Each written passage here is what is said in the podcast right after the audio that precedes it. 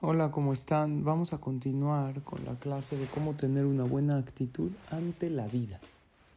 He tenido algunos problemas con las grabaciones, no sé por qué, a veces no se graban.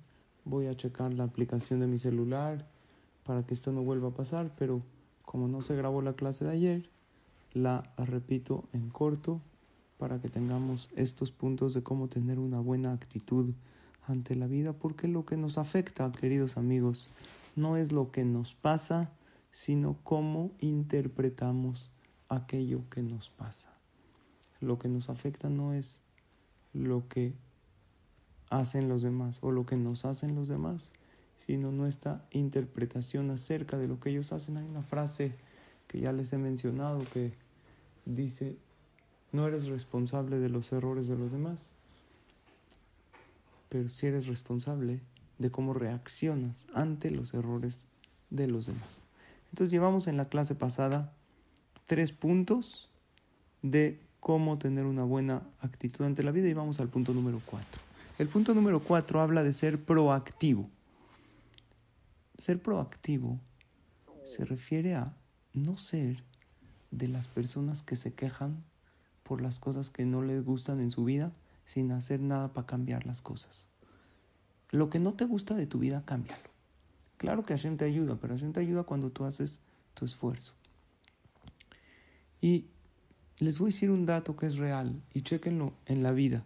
La gente que más se queja es la que menos logros tiene, porque invierten su energía en la queja, en el reclamo y no en solucionar y hacer cambios en su vida. Dejemos ya las excusas para justificar nuestra inacción. Dejemos de esperar y de postergar las cosas que sabemos que tenemos que hacer y tenemos que hacer que pasen las cosas. Ese es el punto número cuatro. Dejemos de pensar que el tiempo es eterno. Mejor pensemos qué es lo que queremos y demos el primer paso hacia aquello que queremos. Rabbi Meir Balanes es un jajam que todos ustedes seguro escucharon, un jajam muy grande del tiempo de la Mishnah. Él tenía un jajam que se llamaba Elisha Ben Abuya. Este jajam Elisha Ben Abuya renegó y dejó el camino de la Torah. Imagínense, el jajam de Rabbi Meir Balanes.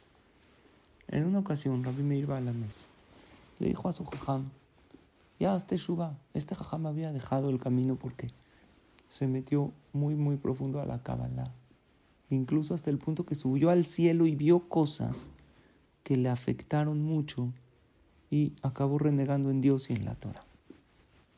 De aquí vemos que no hay que meterse mucho a la profundidad de la Torah sin tener una preparación previa. Rabbi Meir Balanés, el gran jajam, le dijo a su jajam, hazte shubá, regresa al camino correcto. Le dijo, yo ya no puedo hacer shubá, yo ya estoy perdido. Le dijo, pero ¿por qué jajam? Usted mismo siempre me enseñó que la persona siempre que esté vivo puede cambiar. Le dijo, te voy a decir por qué yo me alejé del camino. No fue mi culpa. La culpa fue de mi mamá. Su mamá, jajam, ¿qué tiene que ver? Sí. Mi mamá, cuando ella estaba embarazada de mí, pasó ahí junto a un lugar de abodazara, de idolatría. Estaban cocinando un hazir, un cerdo, como sacrificio para la abodazara. Mi mamá estaba embarazada, se le antojó y dijo, ya no aguanto el antojo. Comió y sabemos que el bebé recibe todo lo que la mamá come. Entonces, desde ahí yo ya estaba afectado porque mi mamá comió un corbán de la boda Entonces, no es mi culpa que me alejé. ¿Y sabes quién también tiene la culpa de que yo me alejé? Mi papá. Hijos, ¿qué tiene que ver su papá? Mi papá hizo mi Brit Mila. Abuyá se llamaba, él se llamaba Elisha Ben Abuyá. Abuyá hizo un Brit Mila, el de Elisha, muy bonito, invitó a mucha gente. Y había una mesa de Jajamim, y en esa mesa de Jajamim estaban sentados Rabbi Eliezer y Rabbi Yoshua estaban hablando de Torah y estaban hablando y, tanto se concentraron en su Torah que de repente empezó a salir fuego de lo que ellos estaban hablando, de la mesa. Entonces se acerca a Buya y le dijo que vino, vinieron a quemar, le, les dijo a los jamín, vinieron a quemar mi casa. Dijo, no, este no es fuego que quema, este es fuego de Kedushá, de santidad. Entonces mi papá se impactó tanto y dijo, si esto es lo que hace la Torah, yo quiero que mi hijo estudie Torah, ¿para qué? Para que encienda este tipo de fuegos y de luminarias. Él nunca quiso que yo estudie Torah, Leshem Shamaim para acercarme a Dios. y para ser mejor persona y para ayudar a los demás. Él quería que yo haga shows de fuego. Entonces, por eso me metí a estudiar Torah. Él tiene la culpa. Mi papá tiene la culpa porque él no me motivó para que yo estudie Torah. Leshem Shamay. ¿Sabes quién más tiene la culpa? La Torah tiene la culpa. ¿Cómo la Torah, jajam? Sí, la Torah. Porque la Torah dice que hay dos mitzvot que alargan la vida, que es Shiloh Haken, o sea, agarrar los pollitos y mandar a la mamá. Así dice la Torah. O los huevos y mandar a la mamá que vuele. Eso es Shiloh de un ave. Y respetar a los padres. Yo vi que un papá le dijo a su hijo, hijo, toma esta escalera, sube, toma, manda a la mamá lejos y agarra a los pajaritos y tráemelos a los pichones para hacer la mitzvah. Este hijo hizo doble mitzvah. Kibuda Baem y Haken. Pues tendría que tener muy larga vida, ¿no? Bajando de la escalera se cayó y se murió. Entonces no puede ser. ¿Dónde está la larga vida? Los largos años, ni largos minutos tuvo. Entonces la Torah tiene la culpa que yo me alejé. Ya, cuando vi esto dije, ya voy a dejar de creer en la Torah. En realidad está equivocado Elisha Ben ¿Por qué? Porque la Torah dice que hay veces, la larga vida no siempre es en este mundo. También en el Olam va, en el mundo eterno. Así explica la Gemara. ¿Sabes quién más tiene la culpa? Dios tiene la culpa. ¿Cómo Dios, jajam? ¿Dios tiene la culpa que tú te alejaste? Sí. Porque yo una vez escuché una voz que dice del Shamay, él escuchaba voces del cielo. Shubu banim shobabim Todos pueden hacer teshuva menos Aher. Aher la Elisha Ben así le llamaban porque se alejó. Entonces, si Dios mismo dijo que no me puedo hacer teshuva, entonces ¿para qué hago? Rabbi Meir le dijo, pero Jajam, usted nos enseñó que siempre se puede hacer teshuva. No quiso hacer teshuva. Al final, antes de morir, Rabbi Meir Baalanes le dijo a su Jajam el pasuk, Tashebe no shaddaka, batomer shubu benadam. La persona puede hacer teshuva adaka, hasta que esté saliendo el alma. Y en ese momento se puede acercar a Hashem y tener olam abba. Y Rabbi Meir dijo, creo que mi Jajam murió con teshuva. El punto es que uno puede buscar pretextos a cualquier actitud. No, es que yo no hago teshuva, mi mamá tiene la culpa, mi papá tiene la culpa, la Torah, Dios tiene la culpa. Y el punto número cuatro es precisamente eso. Ser proactivo y dejar de buscar pretextos a nuestra inactividad, a, nuestro, a nuestra zona de confort, a quedarnos en la zona de confort y ya, hacer un cambio en la vida. Les voy a decir una frase que me gusta mucho. Dice, pregúntate si lo que estás haciendo hoy te llevará a donde quieres llegar mañana. Repito la frase. Pregúntate si todo lo que estás haciendo hoy te va a llevar a donde quieres llegar mañana. Si no, cambia lo que estás haciendo hoy. Y con esto pasamos al punto número 5, que es, decide ir por más en tu vida. Si quieres ser más feliz y tener una mejor actitud ante la vida, decide emprender, lograr, tener proyectos. La diferencia del punto 4 es que este punto es lograr lo que quieres y el punto cuatro que les acabo de mencionar es quitar lo que no quieres en tu vida. Porque hay mucha gente que dice, esto es lo que me tocó, ya, este es el matrimonio que me tocó, este es el trabajo que me tocó, ya, Dios me lo mandó. Está mal decir esto es lo que me tocó sin hacer un cambio. ¿Saben cuándo uno tiene que decir esto es lo que tocó? Cuando uno ya hizo su máximo en salud, en Shalom Bait, en, Parnasá, ya hiciste tu 100, ok, ya, esto es lo que tocó. Pero refugiarse en el esto es lo que tocó para no hacer las cosas, eso está muy mal. Y eso no te lleva al éxito en la vida. La Torah dice, Hashem me lo queja, Dios te va a bendecir en todo lo que mandes tu mano. ¿Qué quiere decir? Tú tienes que hacer tu esfuerzo al máximo y el la bendición de Hashem y la intervención de Hashem comienza donde tu esfuerzo termina. Yo sé que nos da miedo ir por más en la vida porque, y si no sale el proyecto, y si no pasa, pero te debería de dar más miedo vivir en piloto automático. ¿Cuánto tiempo puedes vivir así odiando los lunes y esperando que acabe la semana, luego descansar fin de semana para esperar a que otra vez sea lunes y estar de malas? ¿De verdad así quieres vivir? Debería de darte más miedo quedarte en una vida sin metas que emprender. Yo sé, te da miedo emprender un nuevo proyecto, pero si lo intentaste y no pudiste, ok, ya hiciste tu máximo. Por eso el punto número 5 es tengamos metas a corto, a mediano y a largo plazo. A corto plazo significa de aquí a un mes. ¿Qué voy a hacer? Puede ser estas vacaciones que están comenzando. ¿Qué voy a hacer en estas vacaciones? ¿Qué libro voy a leer? ¿Cómo voy a jugar con mis hijos? ¿A dónde me voy a ir de viaje? Eso es porque también se vale tener metas materiales, obvio, espirituales de superación personal y también materiales.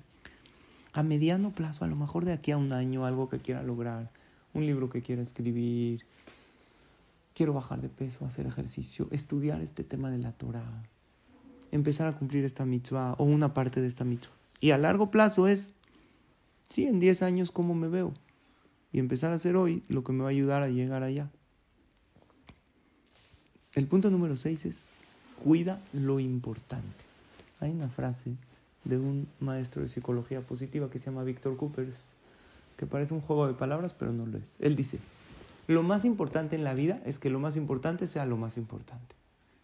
Quiere decir que lo más importante en la vida de la persona es que le dedique tiempo a lo importante, porque la gran mayoría de la gente no sabe lo que es más importante y le dedican el tiempo a las cosas que no son importantes y se dan cuenta de lo que era importante cuando ya es demasiado tarde.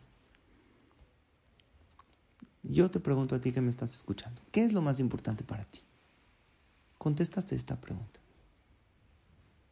Puede ser que me contestaste mi familia o el dinero que tengo ahorrado o mi carrera que estoy estudiando. Muchas veces he preguntado esta pregunta a gente y pocas veces me han contestado, lo más importante en mi vida soy yo mismo. Y es la verdad. Tú eres tu mayor tesoro y lo que más tienes que cuidar. Tienes que cuidar tu salud, tu paz mental, tu tranquilidad y tu energía. Esa energía que tú emites te afecta a ti y a los demás. Tú eres lo más importante y eso no es egoísmo. Es bueno saber que yo soy lo más importante para dar lo mejor de mí a los demás. Y a las personas que me responden, lo más importante es mi familia, yo les pregunto, ¿cuánto le dedicas a tu familia? ¿Cuánto tiempo? En calidad y en cantidad. Qué bueno que hay Shabbat, que es un día que nos desconectamos de los medios de comunicación para realmente dedicarle tiempo de calidad a nuestra familia, pero también entre semana. Si comes con tus hijos, si vas a pasar un tiempo con ellos, con tu esposa, que sea tiempo de calidad. Si es que realmente lo más importante es tu familia. Entonces llevamos seis puntos para cultivar una mejor actitud. La primera es decide ser feliz. La segunda es ten buenos hábitos. La tercera es sé siempre buena persona. Estos tres primeros puntos fue en la clase anterior y en esta clase hablamos de ser proactivo, ir por más proyectos de vida y dedicar tiempo a lo importante. Escuchen un cuento que les voy a compartir. Un hombre decidió reparar una vieja casa que tenía en una granja. Entonces contrató a un, carpintero que se encargaría de todos los detalles logísticos de restauración y reparación. Un día el dueño de la casa decidió ir a la granja para verificar cómo iban todos los trabajos. Llegó temprano y se dispuso a colaborar en los quehaceres que realizaba el carpintero. Ese día parecía no ser el mejor para el carpintero. Su cortadora eléctrica se descompuso, haciéndole perder dos horas de trabajo. Después de repararla, un corte de electricidad en el pueblo le hizo perder dos horas más de trabajo. Ya llevaba mucho retraso.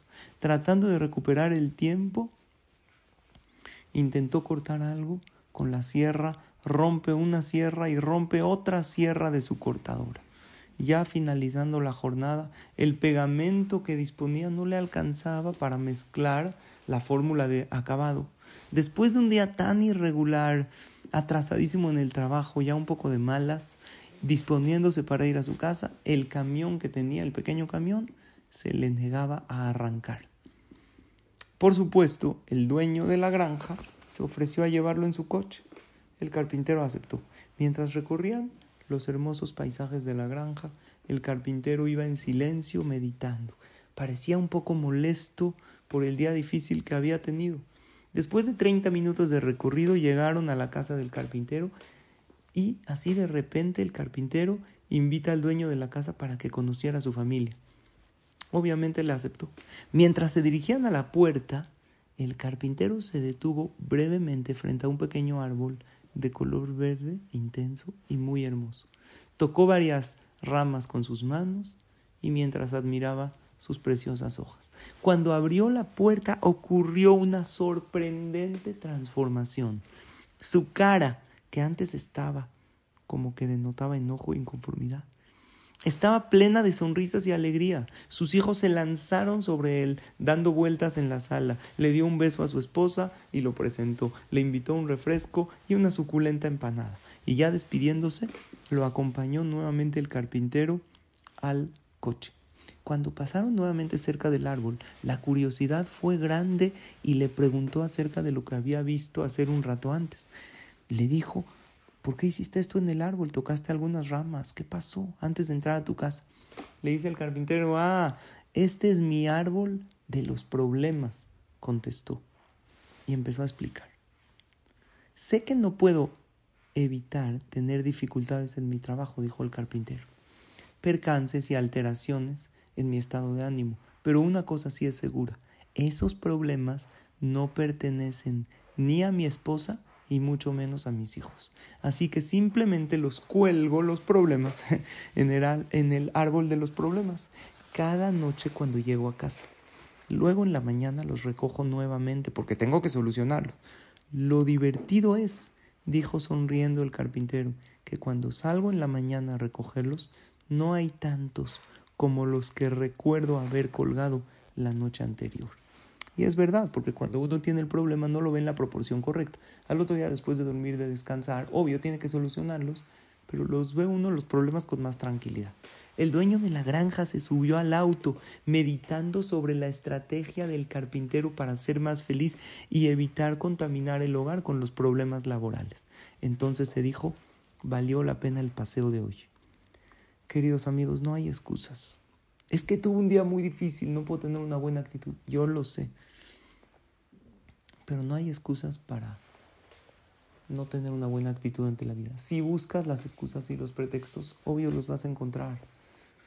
Cuentan que había unos muchachos que tenían un minián de shaharit en la mañana y se les ocurrió poner una pipa, una shisha en la teba, ¿no? En lo que rezan, así cada quien pasa, le da un llegue y así eleva la tefila hasta el shamain, ¿no? Entonces uno, le dijo al otro, yo creo que esto no se puede, así fumar pipa a la mitad de la tefila.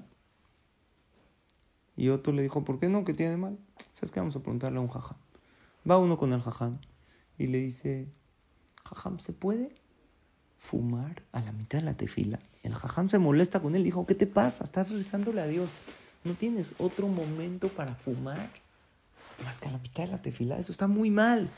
Así molesto el jajam, lo regaña al joven, dice, bueno, jajam, perdón. Va con el amigo, le dijo, te dije, no se puede. Le dijo, nada, tú no sabes preguntar.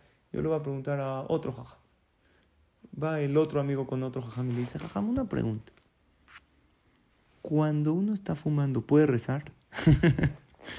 es la misma pregunta, pero al revés. Le dijo el jajam, claro, pues tú puedes rezar cuando quieras, cuando estás fumando, cuando estás en el coche, cuando estás cocinando. Le dijo, muchas gracias. Fue con los amigos, le dijo, ahí está, así se puede. ¿Qué quiere decir? Que si tú buscas algo, pues lo vas a encontrar.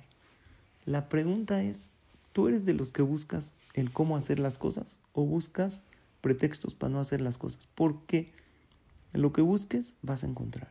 Y cuando pongas un pretexto o una excusa para no hacer algo que debes hacer o para hacer algo que no debes hacer, pregúntate tres preguntas. Número uno, ¿Qué ganas poniendo excusas? No ganas nada, nada más tranquilizas tu subconsciente momentáneamente, pero tú sabes lo que está bien y lo que está mal. Número dos, ¿es verdad la excusa que estás poniendo? Porque muchas veces no dices que no tengo tiempo, no puedo hacer ejercicio, no puedo bajar de peso. ¿Es verdad que no puedes?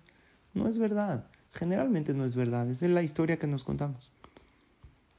Y la pregunta número tres es una pregunta teórica. ¿Cómo se vería tu vida sin excusas? ¿Cómo se vería nuestra vida, queridos amigos, si haríamos todo lo que sabemos que tenemos que hacer y no haríamos nada de lo que sabemos que no debemos hacer. Obvio, no podemos no fallar nunca porque somos personas, pero sería una vida mucho mejor. ¿Eres de los que quieren hacer las cosas o de los que no? Porque si quieres hacer las cosas bien vas a encontrar la manera. Y si no quieres vas a encontrar el pretexto. Cada uno influye a las demás personas con su actitud. Principalmente influye a su entorno, a sus hijos, a sus nietos. Voy a contar algo también sobre esto, que había una vez un joven que vio un letrero en un restaurante, afuera de un restaurante, decía, come lo que quieras y la cuenta la pagará tu nieto. Él dijo, él dijo, buenísimo, yo no tengo ni hijos ni siquiera, voy a pedir de todo. Llegó, llenó ahí unos, una hoja, dice, quiero la promoción de que pague mi nieto adelante. Pidió de todo, queridos amigos, de todo, vino, bebidas, carne, pollo, plato principal, plato fuerte, todo, todo, ensalada, entradas, todo. Ya estaba llenísimo, ya no comía más porque ya no podía, iba a salir rodando del restaurante, no caminando. Ya, impresionante lo que comió. Ya se va a parar de la mesa para irse. Le dice el mesero, alto. Tiene que pagar la cuenta. Dice, ¿qué cuenta? Dice que va a pagar mi nieto. Sí, pero tú tienes que pagar la cuenta que dejó tu abuelito. Quiere decir que todo se paga en la vida. Si dejamos una buena actitud con los demás, ellos van a aprender de nosotros. Ojalá y logremos tener una actitud buena ante la vida y les debo otros tres puntos que vendrá Hashem los vamos a estudiar en la próxima clase. Gracias por su atención.